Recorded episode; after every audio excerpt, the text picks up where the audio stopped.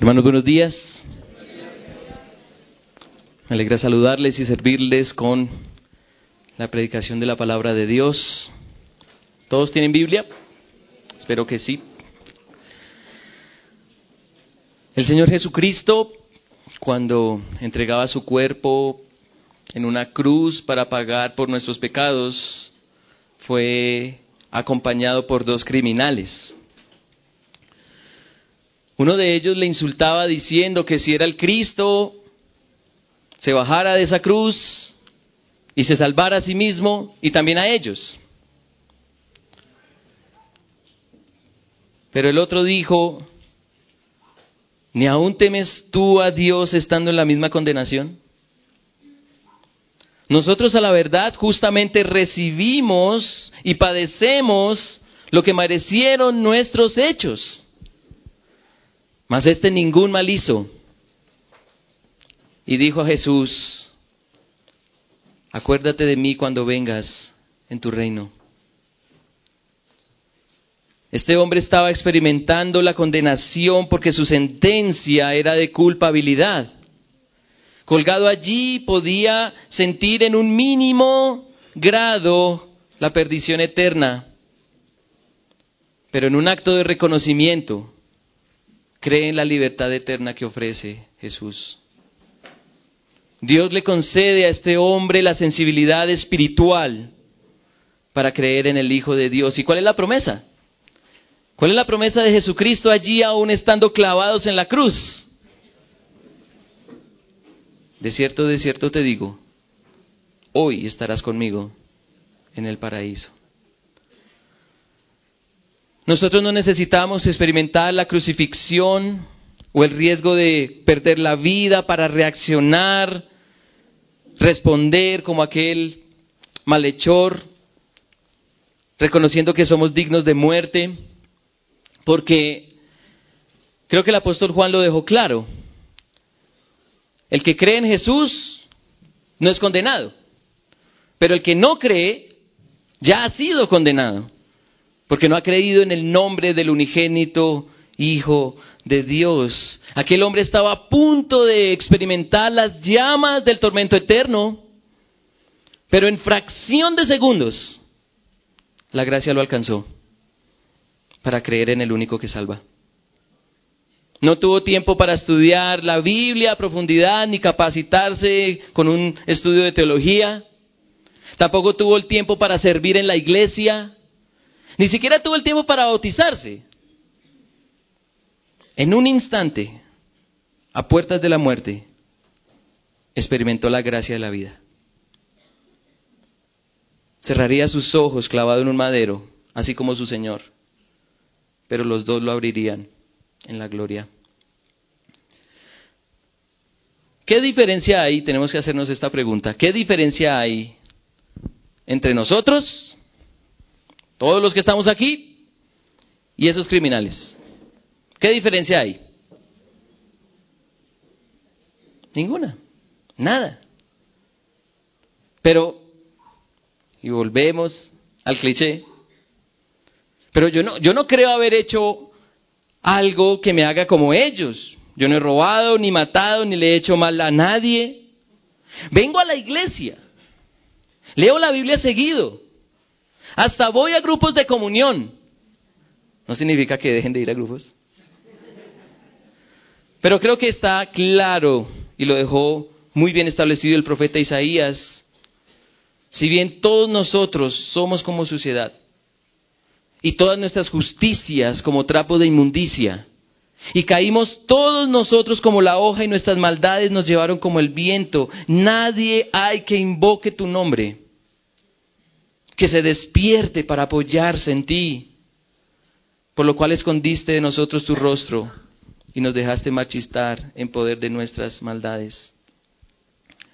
A menos que hayas experimentado la generosidad de Dios, llevándote a ver a Jesucristo, derramando su sangre por tus pecados y rindiéndote absolutamente a su señorío, entonces eres libre de cerrar los ojos en este mundo con toda confianza, porque ya no te esperará el fuego intenso de la aflicción eterna. sino la pasible y bienaventurada gloria del reino de los cielos. No se trata de lo que hagas o no hagas en este mundo. No se trata de lo que hagas o no hagas como cristiano. Se trata del pago justo y generoso de Dios. Porque lo que nos diferencia de aquellos malandros es que ellos estaban, estaban colgados en una cruz, estaban clavados en una cruz, recibiendo su sentencia de muerte, y nosotros estamos sentados en estas sillas.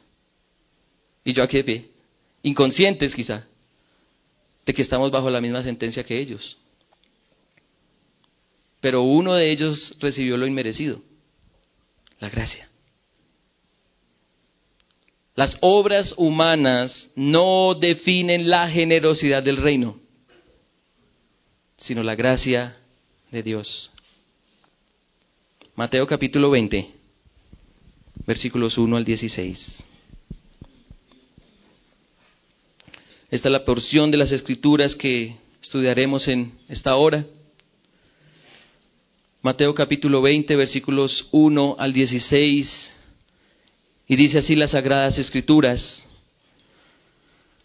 Porque el reino de los cielos es semejante a un hombre, padre de familia, que salió por la mañana a contratar obreros para su viña, y habiendo convenido con los obreros en un denario al día, los envió a su viña. Saliendo cerca de la hora tercera del día, vio a otros que estaban en la plaza desocupados, y les dijo, y también vosotros a mi viña, y os daré lo que sea justo. Y ellos fueron. Salió otra vez cerca de la hora sexta y novena e hizo lo mismo. Y saliendo cerca de la hora undécima, halló a otros que estaban desocupados y les dijo, ¿por qué estáis aquí todo el día desocupados? Le dijeron, porque nadie nos ha contratado. Él les dijo, y también vosotros a la viña y recibiréis lo que sea justo. Cuando llegó la noche, el señor de la viña dijo a su mayordomo, llama a los obreros y págales el jornal comenzando desde los postreros hasta los primeros. Y al venir los que habían ido cerca de la hora undécima, recibieron cada uno un denario. Al venir también los primeros, pensaron que habían de recibir más, pero también ellos recibieron cada uno un denario. Y al recibirlo, murmuraban contra el padre de familia, diciendo, estos postreros han trabajado una sola hora y los has hecho iguales a nosotros que hemos soportado la carga y el calor del día. Él respondiendo dijo a uno de ellos, amigo, no te hago agravio. ¿No conveniste conmigo en un denario? Toma lo que es tuyo y vete. Pero quiero dar a este postrero como a ti.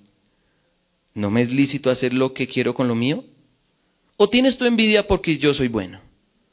Así los postreros serán, los primeros serán postreros, y los postreros primeros, porque muchos son llamados, mas pocos escogidos. Vamos a orar. Padre Celestial, Señor nuestro y Dios nuestro, el hacer memoria de tu gracia es una práctica diaria que nuestras almas necesitan. Puesto que este mundo nos seduce para descansar en que nuestros méritos son los que nos hacen aceptos delante de ti. Pero nada puede estar más lejos de la realidad. Somos dignos de muerte la condenación es la sentencia para el pecador y todos lo somos. Padre, es tu soberana y excelsa gracia la que rinde nuestras vidas para gustar y ver que eres bueno, que para siempre es tu misericordia. Gracias, Padre, porque aún estamos vivos y nos atraes con poder a ti para que la muerte no sea una experiencia temerosa, sino gloriosa ya que en tu generosidad nos has llamado a identificarnos con tu Hijo y creyendo en Él tenemos la esperanza de la vida eterna. Necesitamos este mensaje, Padre. Necesitamos escuchar tus palabras. Requerimos saciar nuestra existencia para que nuestra mente y nuestro corazón estén plenamente convencidos de que necesitamos tu gracia para ver en Jesucristo la salvación de tu ira el perdón de nuestros pecados y la negación de nuestras vidas. Padre, por favor, actúa con el poder de tu palabra para que todos quienes estemos frente a este mensaje gustemos y veamos tu pago justo y tu amplia generosidad. Padre, Padre, te ruego que este mensaje que proviene de ti penetre con toda intensidad en lo más profundo de los oyentes, de nosotros. Has decidido salvar a los creyentes por la locura de la predicación y por eso el mundo, nosotros necesitamos escuchar este mensaje. La gloria sea para ti, Padre. Y pedimos tu bendición en el nombre de Jesucristo. Amén. Aquel perverso que estaba o que creyó en Jesucristo y estaba colgado en un madero, se sumaría a la lista de incapaces y despreciados que humanamente jamás alcanzarían el favor de Dios. Y creo que lo recordamos por el mensaje pasado. Los discípulos estaban seguros de tener el respaldo de su Señor y cuando vienen unos indefensos niños, son estos en quien se agrada. Quienes son parte del reino de los cielos se identifican por su incapacidad y su dependencia. Incapacidad de acercarse ellos mismos al reino y la dependencia para que otro los acerque al reino. En esa condición es que Dios actúa y salva. Y por eso quedan excluidos de la salvación aquellos que creen tener la capacidad de salvarse. Pero también quedan excluidos los pretenciosos moralistas. Son aquellos que, como observamos en el mensaje anterior, creen estar cerca de la salvación, pero en realidad están lejos. Veíamos al joven rico, que al parecer estaba interesado en la vida eterna. Aparentemente cumplía las demandas de la ley. Pero Jesús puso en evidencia a sus ídolos y este joven no quiso dejarlos. Y conozco a muchos. Conozco a muchos. Y de pronto ustedes los conocen. Que pretenden descansar en su moralismo y religiosidad, pero cuando Dios saca a relucir los ídolos de su corazón, terminan odiando y maldiciendo al Creador y continúan sumergidos en las aguas fétidas del pecado. De la práctica del pecado, de hecho. Son aquellos que cantan en la iglesia, hasta cierran sus ojos en una aparente devoción. Escuchan la palabra de Dios, gustan de venir cada domingo a seguir una liturgia. Pero cuando Dios interviene en sus corazones para remover sus ídolos en casa, en el trabajo, en el estudio, en el transporte, en la salud, en la riqueza, entonces su religiosidad queda atada a la hipocresía. Y ellos entonces son filtrados por el ojo de una aguja de entrada al reino de los cielos. Algunos creen tener ventajas para con Dios. Pero si se pretende entrar por un muy reducido agujero, por donde solo cabe un frágil hilo, hay que deshacerse de todo aquello que impide su entrada. Miren la ilustración y lo vimos en el mensaje anterior. Algunos eruditos piensan y aseguran que el camello al que se refiere el versículo 24 del capítulo 19 es una cuerda gruesa compuesta por muchas hebras. Como cuando uno tiene una manila o una cuerda para amarrar cosas grandes. Algunos llegan a comparar el camello con una cuerda con la que aseguran los barcos en los puertos. ¿Se han visto esa cuerda? Una cuerda enorme. Una cuerda sumamente difícil de romper. Ofrece seguridad, de hecho. Pero al observar detalladamente esa cuerda, esa supercuerda, está compuesta por muchas fibras. Y si vamos removiendo una por una, va a quedar un solo hilo frágil, vulnerable, expuesto a romperse con nada, pero capaz de pasar por el ojo de una aguja. Somos incapaces de mostrarnos así aún. Frágiles, dependientes, vulnerables, indefensos, despreciables. La gloria humana no lo permite. Somos orgullosos. Y cualquier cosa que somos o tengamos aviva nuestro ego. Por eso se requiere una intervención sobrenatural, divina, poderosa, para que el hombre pueda tener parte en el reino de Dios. Lo que es imposible para el hombre es posible para Dios. Y creo que quedó bastante claro en el mensaje anterior que no podemos usar esa frase y pensar que podemos usar esa frase como un amuleto para nuestra prosperidad terrenal. Porque si usted quiere una casa vacacional, ¿alguien le gustaría tener una casa vacacional? Creo que sí, ¿cierto? A mí me gustaría. Pero si usted quiere tener una casa vacacional, usted no necesita a Dios para tenerla. Vaya al banco y le van a dar lo que requiere para comprarla. Pero la vida eterna no tiene valor como para ser adquirida con recursos humanos. La transformación de la mente y el corazón para ver la gloria del Hijo de Dios y llevarnos a la fe en Él viene del mismo cielo, con poder y gracia. Nadie que confíe en sus virtudes de su corazón podrá salvarse. Solo Dios intervino con poder para hacerse como nosotros, vivir una vida perfecta, siendo el justo, muriendo en una cruz y resucitando para que la gracia viniera a una humanidad moribunda, incapaz de agradar al Creador. Esa gracia les daría a los discípulos de Cristo la oportunidad, y lo vimos, y lo dice el versículo 28 del capítulo 19, esa gracia le daría a los discípulos de Cristo, los apóstoles allí, la oportunidad de juzgar a este mundo sentados en tronos y reinando con el rey para siempre. Esa gracia les daría a los seguidores de Cristo la bendición de disfrutar de una familia mucho más generosa, mucho más abundante en la tierra como preámbulo al reino eterno. Por eso los creyentes, ustedes, los creyentes, ustedes son mi familia. Habla a los creyentes. Y no saben lo rico que se siente tener muchas casas, padres, madres, hermanas, tíos, hermanos. Ana Victoria y Elena saben qué es eso.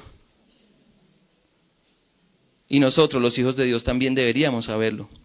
Ahora, para comprender la parábola que Jesús comparte a sus discípulos, necesitamos remitirnos al versículo 27 del capítulo 19 de Mateo. Hay una pregunta allí. Entonces, respondiendo Pedro le dijo, he aquí nosotros lo hemos dejado todo y te hemos seguido. Entonces hay una pregunta. ¿Qué pues tendremos? ¿Qué tendremos?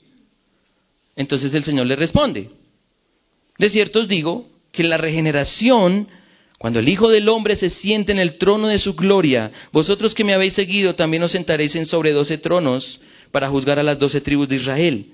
Y cualquiera que haya dejado casa, hermanos, o hermanas, o padre, o madre, o mujer, o hijos, o tierras por mi nombre, recibirá cien veces más y heredará la vida eterna. Pero muchos postreros serán, muchos primeros serán postreros y postreros primeros. Y esa última frase, que parece, no se llega a enredar un poco, está también en el versículo 16 del capítulo 20. Así los primeros serán postreros y los postreros primeros. Esa frase. Entonces, tenemos una parábola incluida dentro de una premisa importante. ¿Cuál es la premisa? Los primeros serán postreros y los postreros primeros. Esta parábola reitera que Dios como Señor de todo paga justa y generosamente y que las obras humanas no definen sus límites. Las obras humanas no definen la justicia y la generosidad de Dios.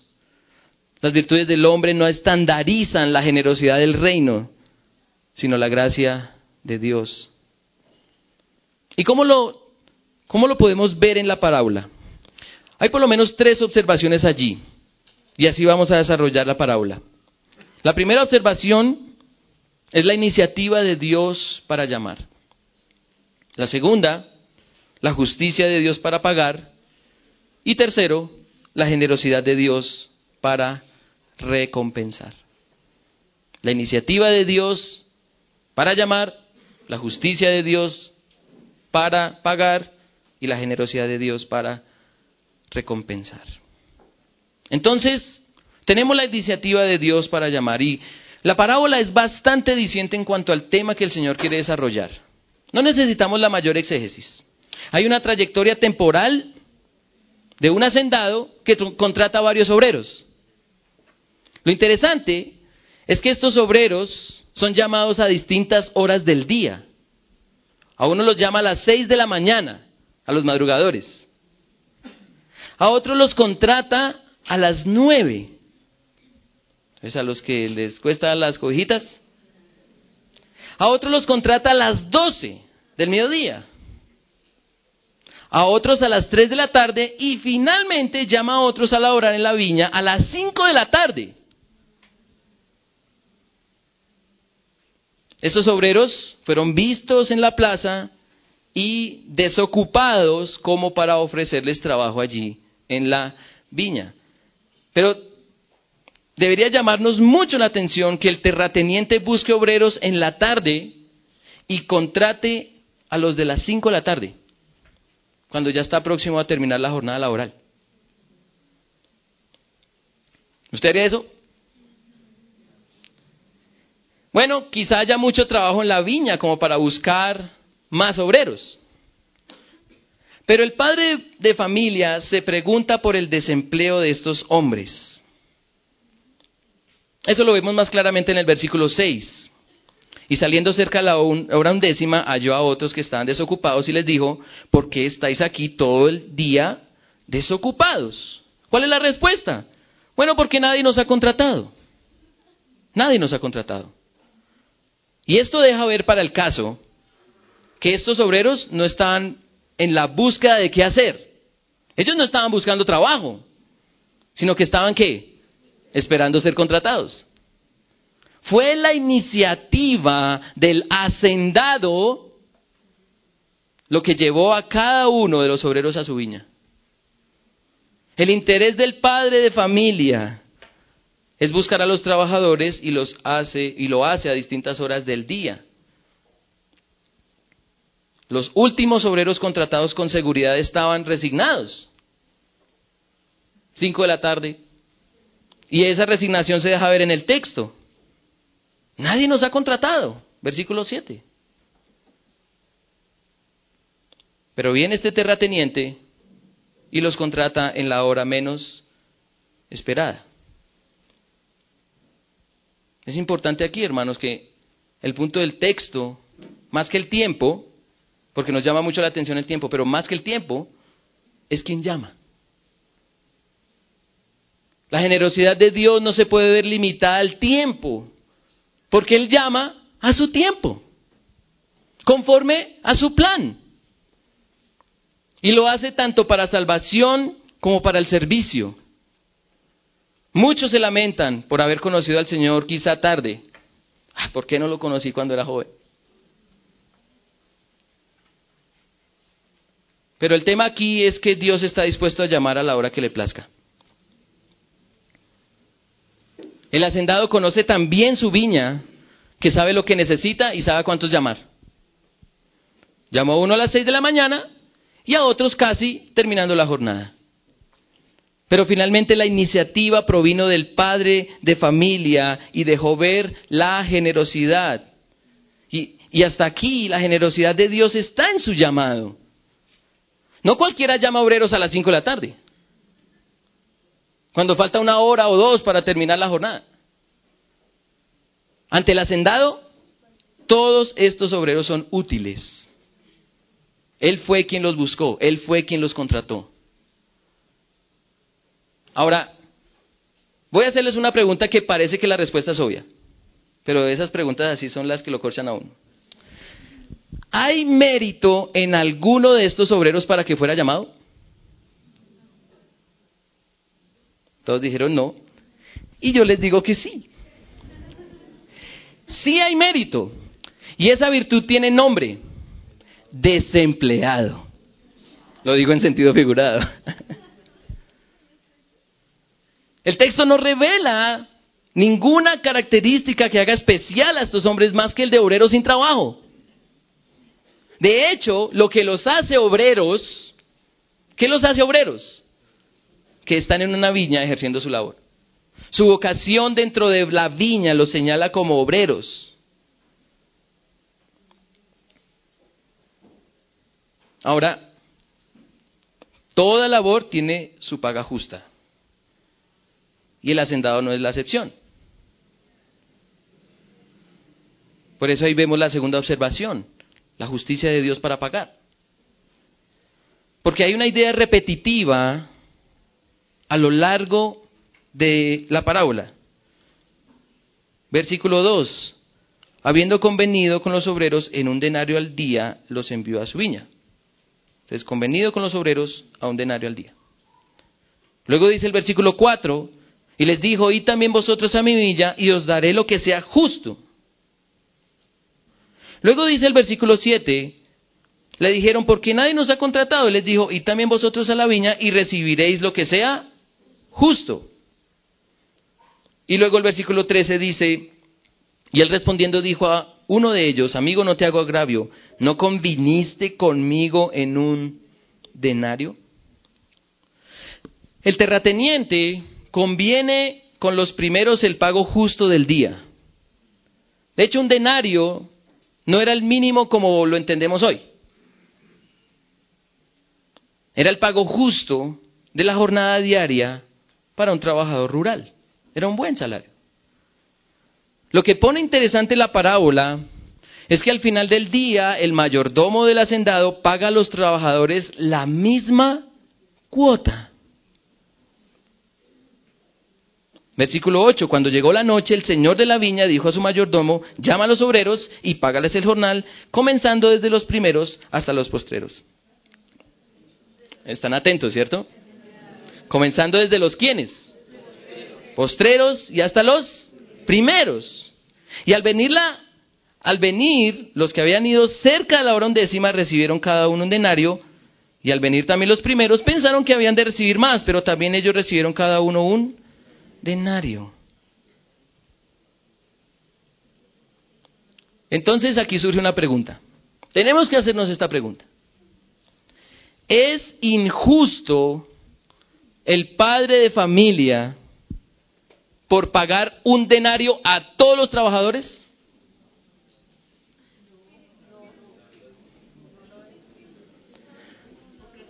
¿Usted le daría, póngase en los zapatos allí de la parábola, ¿usted le daría la misma paga al que comenzó trabajando a las 5 y sale a las 6?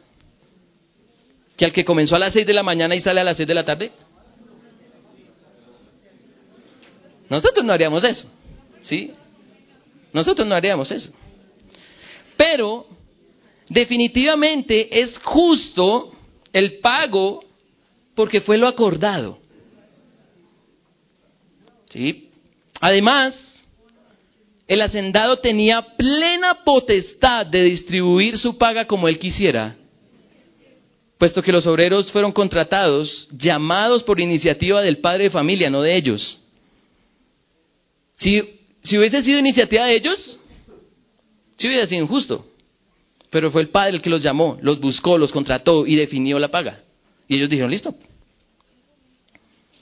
Dios es justo al pagar conforme a su voluntad, pero también conforme a su pacto, puesto que no depende del tiempo ni del merecimiento humano. Si la gracia tuviera precio, entonces el hacendado sería injusto, puesto que sería por méritos, por virtudes, por obras. El que trabaja más, pues gana más.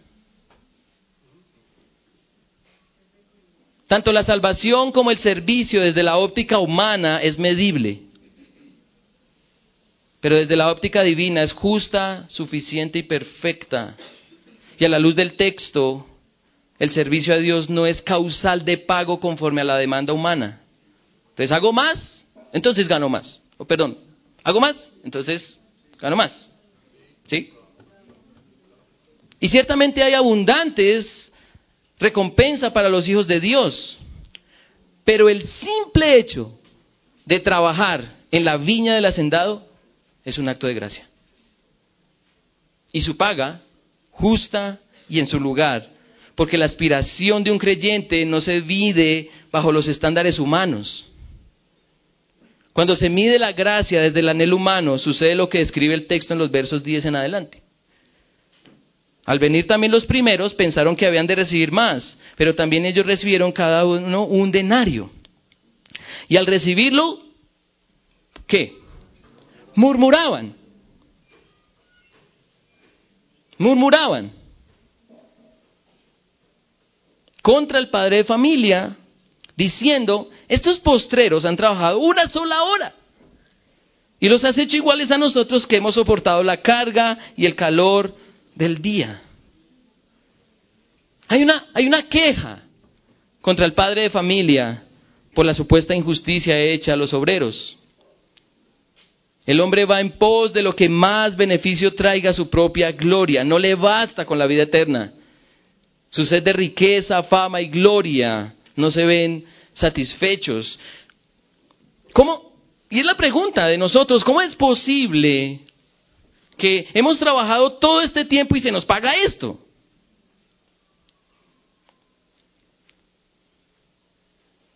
Pero estos hombres deberían replantearse esta pregunta a la luz de la gracia y la generosidad del hacendado y preguntarse, ¿cómo es que Él nos llamó a su viña? Si no lo estábamos buscando? Pero la naturaleza humana quiere mediciones, quiere resultados. Más paga por más trabajo. La generosidad de Dios parece oscura para los que piensan en cifras. Entonces, yo voy a la iglesia. Ustedes vienen a la iglesia. Doy una importante cantidad de ofrenda. Oro todos los días. Voy a Fana, asisto a las conferencias, seminarios, talleres, conversaciones. ¿Qué no hago? Y en ese orden de ideas, el pastor tiene ganado el mejor puesto. En la primera fila celestial para ver al rey. Y si no me hace el lugar, yo le reclamo. Pero quiero contarles una historia que me contó un muy amado hermano, que aprecio mucho, y él sabe quién es. Es la historia de un pastor y una hermana de la iglesia. El pastor muere y la hermana también muere. Los dos van a la presencia del Señor, ¿sí? Y entonces el Señor dispuesto a recompensar tanto al pastor como a la anciana, le entrega una corona al pastor, pero le da diez a la hermana. Y entonces el pastor, Señor, espérate, creo que estás equivocado. Como, pastor, pero, eh, Señor, yo, yo, yo, yo prediqué, yo, yo planté iglesias, hice, hice muchos discípulos. Yo conferencia. No, Señor, pero ¿y esta hermana, Señor, ¿cómo así? Creo, creo que estás equivocado. ¿Por qué? ¿Por qué le, da ella, le das a ella una corona, o mejor, a ella diez y a mí una? Y entonces la respuesta siempre sabia del Señor a él y le dice, lo que pasa es que esta hermana estaba sustentando tu ministerio con la oración.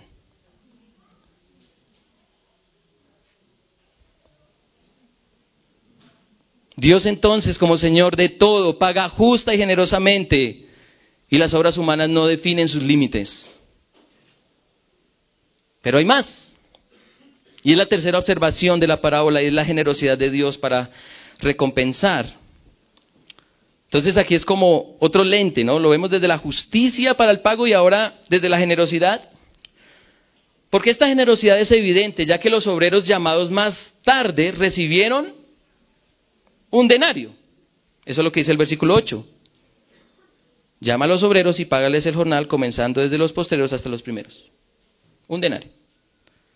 La lógica de la parábola es que el hacendado es justo porque pactó un, un pago con los obreros, Pero también el hacendado es generoso porque quiso dar a los obreros conforme a su voluntad, ofreciendo más de lo debido.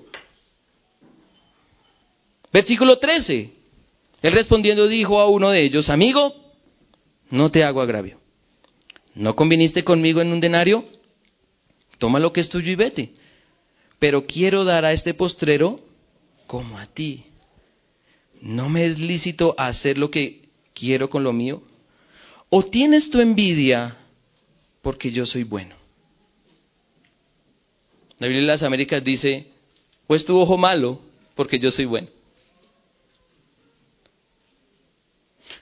La bondad del padre de familia hacia los obreros se extiende por razón de la gracia y no por razón de la obra. Aquel terrateniente representa el reino de los cielos y se ajusta perfectamente al plan redentor de Dios, en donde ofrece recompensas conforme a su criterio divino. Dios es bueno. ¿Saben por qué Dios es bueno? Porque no nos da lo que merecemos. No nos da lo que merecemos. Y quienes pertenecemos al reino de Dios, sabemos que no tenemos mérito alguno ante Él.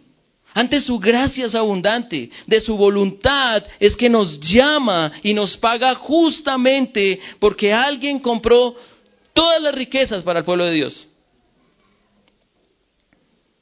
Jesucristo y lo hemos visto, y ustedes lo pueden leer.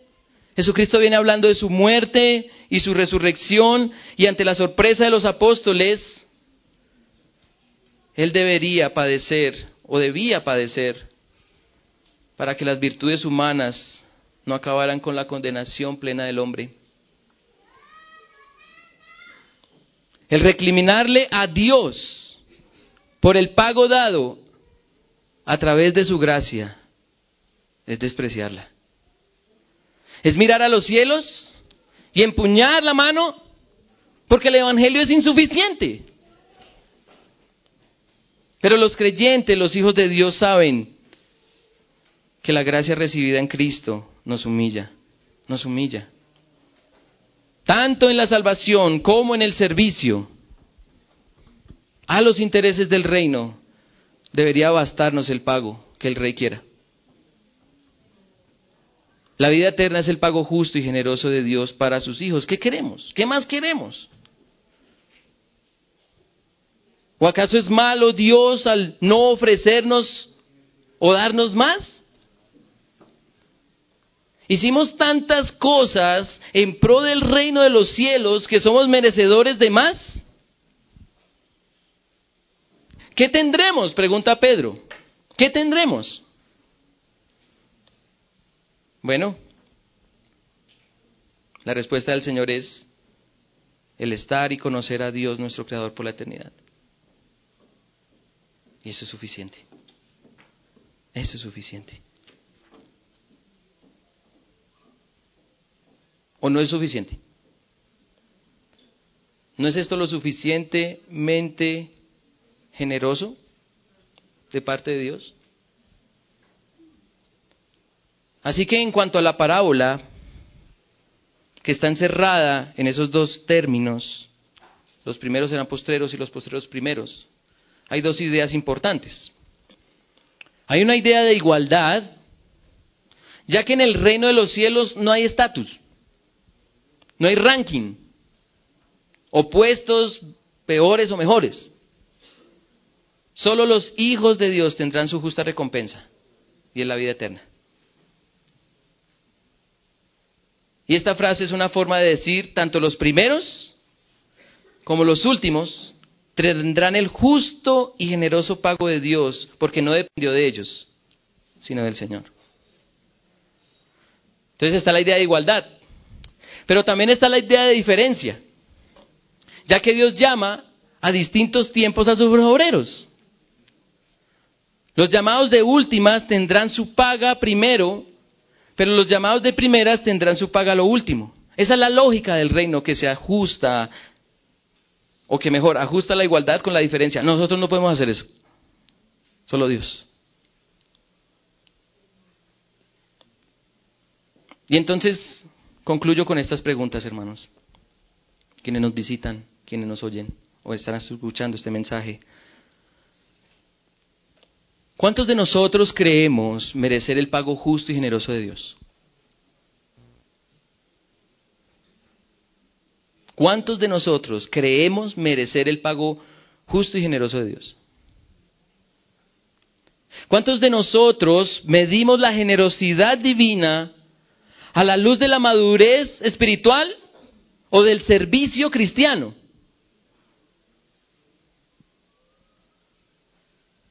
¿Cuántos, ¿Cuántos entendemos que el carácter de Dios no obra en función de lo que hagamos? ¿Cuántos de ustedes están obligados a cumplir con la cuota dominical para supuestamente agradar a Dios? Usted no, usted no le agrada a Dios al venir a la iglesia. Dios no se agrada en sacrificios, ni en liturgia. Dios se agrada en la humillación, en la obediencia. y lo que tenemos es la fe en Cristo. ¿O cuántos de ustedes trabajan incansablemente por el avance del reino para figurar en la lista de privilegiados celestiales?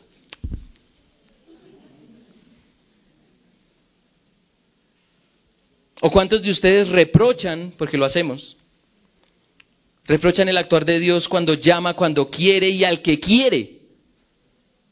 Y eso se ve mucho en el evangelismo. Porque vamos y le predicamos el Evangelio a alguien y entonces no cree y entonces ya concluimos, no, este no es escogido. Este no es digno del reino.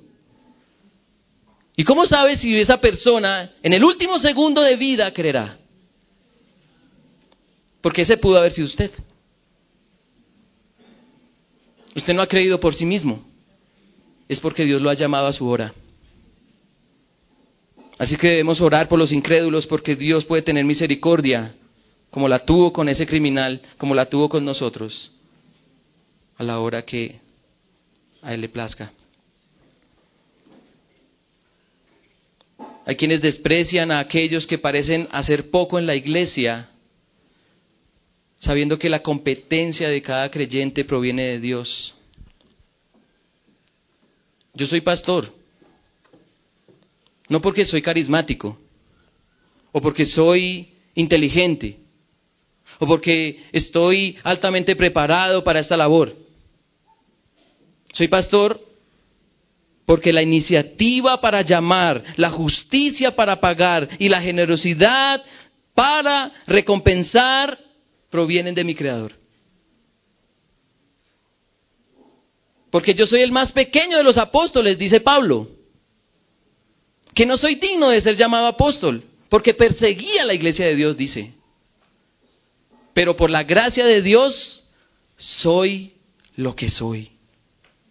Y su gracia no ha sido en vano para conmigo. Antes he trabajado más que todos ellos, dice. Y está hablando de los otros apóstoles. Pero no yo, sino la gracia de Dios conmigo. Porque sean ellos, o sea yo, así predicamos y así habéis creído. Primera de Corintios 15. Es fácil entrar en el juego de pensar que tenemos lugar ante Dios por nuestras obras. Es el carácter de nuestra naturaleza caída. Es difícil aceptar nuestra impotencia, incapacidad, imposibilidad de estar ante el Dios Santo. Necesitamos una intervención divina, poderosa, gloriosa,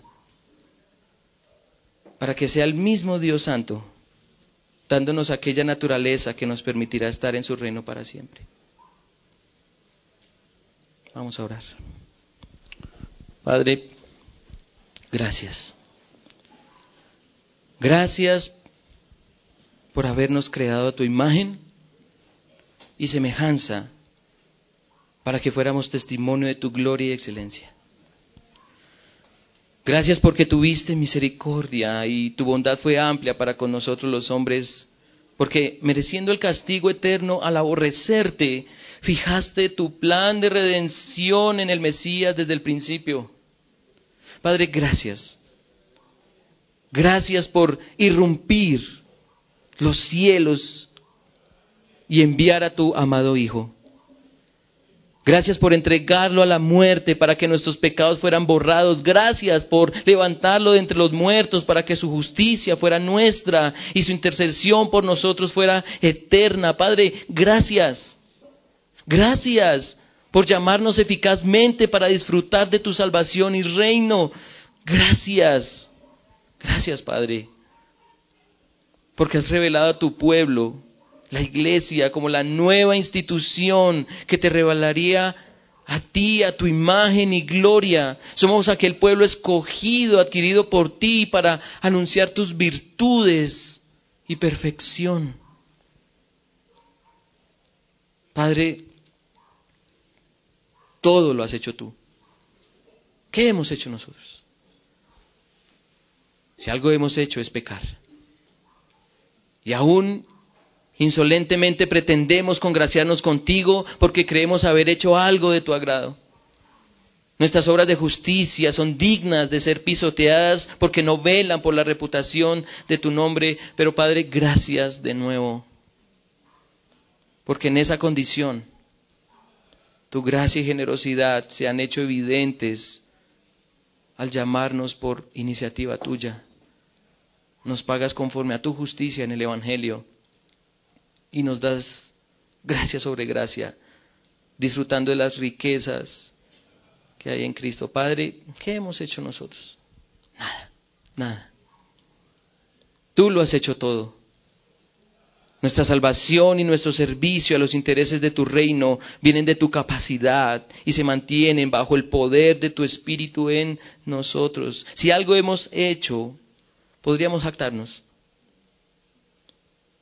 pero nos gloriamos en Jesucristo. Nos gloriamos en Él, porque Él nos une a ti, Padre. Y en tu diestra hay deleites, delicias, por siempre. Alabado seas, mi Dios. Y lo digo porque me has hecho tu Hijo, así como a muchos otros, y que ahora llamo mis hermanos, mi familia. En el nombre de Cristo Jesús, Rey de Reyes y Señor de Señores, hemos orado a ti, Padre. Amén. Dios los bendiga, mis hermanos. Disfruten la comunión, por favor.